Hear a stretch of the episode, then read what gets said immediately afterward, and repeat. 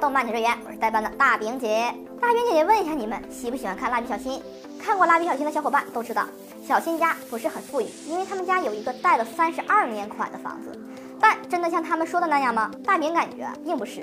所以今天我们就来分析一下小新家里到底多有钱。咱们知道小新的爸爸广志是一个从农村出来的男青年，通过自己的努力考上了大学。大学毕业后就就职在双叶商事营业中。咱们看广志的存折就知道，一个月三十多万日元，折合人民币那都快两万了呀。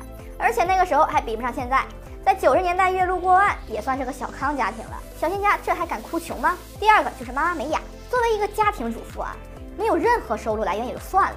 但是美雅又这么爱买东西，什么名牌衣服呀、首饰呀，只要自己喜欢的都会买回来。有一集，美雅一打开自己屋里的柜子，满满全是减肥药，但是却没见美雅吃过。虽然减肥药不值多少钱，但是那也不是一笔小的数目呀。再就是小新一家的饭菜，虽然美雅在饭菜上很节约，但也会时不时的改善一下伙食，尤其是家里来人的时候，各种肉菜都会上。而且咱们知道，日本的牛肉也不是很便宜呢。美雅为了招待朋友，连牛肉也是供得很足。其次呢，就是二胎小葵。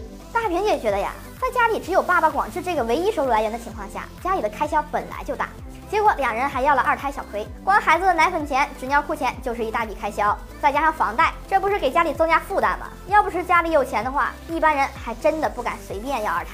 所以表面上小新家很穷，或许是美雅他们低调吧，给了大家普通家庭的印象。好了，今天的节目就到这里了，喜欢我们视频的小伙伴记得关注、转发、点赞我们哟，我们下期见。